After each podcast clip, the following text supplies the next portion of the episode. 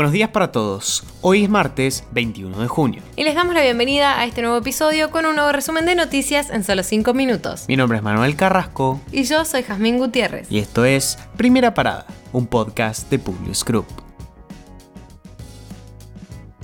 Nacionales.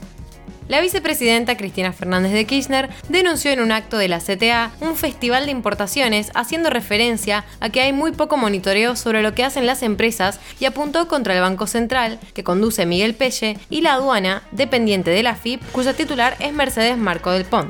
En el ranking de países evasores, Argentina ocupa el tercer puesto. En nuestro país, la recaudación representa el 28% del PBI cuando debería representar el 45%. Los primeros son Guyana y Chad, segundo está Malta, y el tercero es la Argentina junto a Compras, a Zambia, a Pakistán y no me acuerdo qué otro país. Junto a este podio de países evasores tenemos otro podio. En los países con formación de activos en el exterior también somos terceros. Miren qué casualidad, expresó la expresidenta. Alberto Fernández dijo en el acto por el Día de la Bandera, la Argentina no es ese país sin destino que algunos quieren plantear. El presidente le tomó juramento a 2.000 estudiantes de cuarto grado en el exterior del Centro Cultural Kirchner y evitó cualquier mención al escándalo del avión venezolano-iraní. El gobierno aguarda la resolución de la justicia para avanzar con Vicentín. Como adelantó el presidente Alberto Fernández, la intención de la Casa Rosada es avanzar con la figura del down, que les permite a los acreedores tomar el control de la cerealera. El Estado, quien es el principal acreedor, no aceptará la propuesta de reestructuración de la deuda que presentó la empresa y buscará quedarse con el manejo de la firma. Al igual que con IPF, ese sería el primer paso para conformar una empresa testigo que le permite intervenir en el mercado de granos.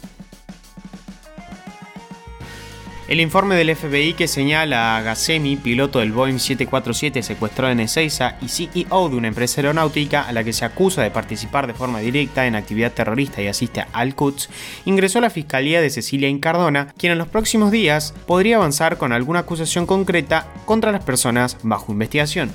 Las líneas de la pesquisa van descartando la tesis oficial de la capacitación aérea y buscan establecer el verdadero motivo por el que llegaron al país y las actividades reales a las que se dedica la aeronave sancionada por Estados Unidos. No descartan posibles tareas de inteligencia.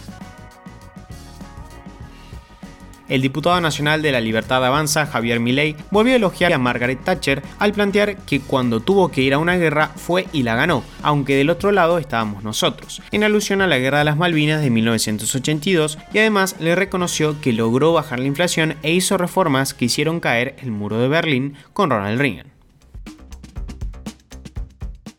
Internacionales.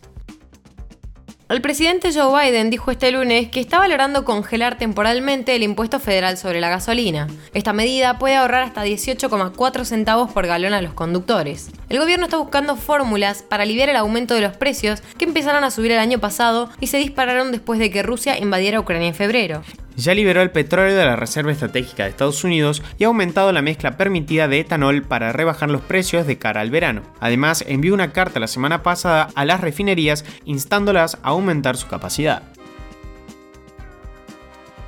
Elecciones en Colombia. Rodolfo Hernández acepta su derrota ante Petro, el candidato de izquierda que obtuvo más del 50% de los votos en la segunda vuelta presidencial. Durante su primer discurso como presidente electo de Colombia, Gustavo Petro hizo énfasis en el cambio que promete construir en el país. En ese sentido, señaló que no se trata de un cambio para profundizar el sectarismo y recordó su política del amor como eje de su gobierno. La coalición gobernante en Israel anunció su disolución. Si se aprueba la votación, el ministro de Relaciones Exteriores, Jair Lapid, se convertirá en el primer ministro interino. Se convocarán elecciones nuevamente, las cuales están previstas para octubre o noviembre. Esta será la quinta elección de Israel en tres años. Rusia exigió este lunes el levantamiento inmediato de las restricciones impuestas por Lituania al tránsito ferroviario de mercancías hacia el exclave moscovita de Kaliningrado. El gobierno ruso protestó estas medidas calificándolas de provocativas y abiertamente hostiles y dijo que Rusia se reserva el derecho a tomar medidas para proteger sus intereses nacionales.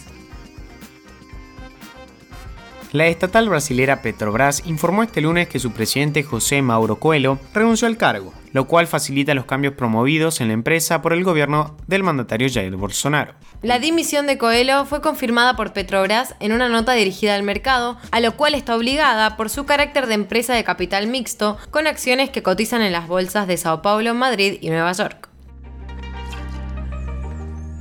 Con esto los despedimos por hoy. Gracias por escucharnos. Te pedimos que compartas nuestro podcast con tus amigos para que podamos seguir creciendo y llevándote las noticias. Envíanos tus comentarios o sugerencias en nuestro Instagram publius-group. Los esperamos mañana en el próximo episodio de Primera Parada. Que tengan un muy buen día.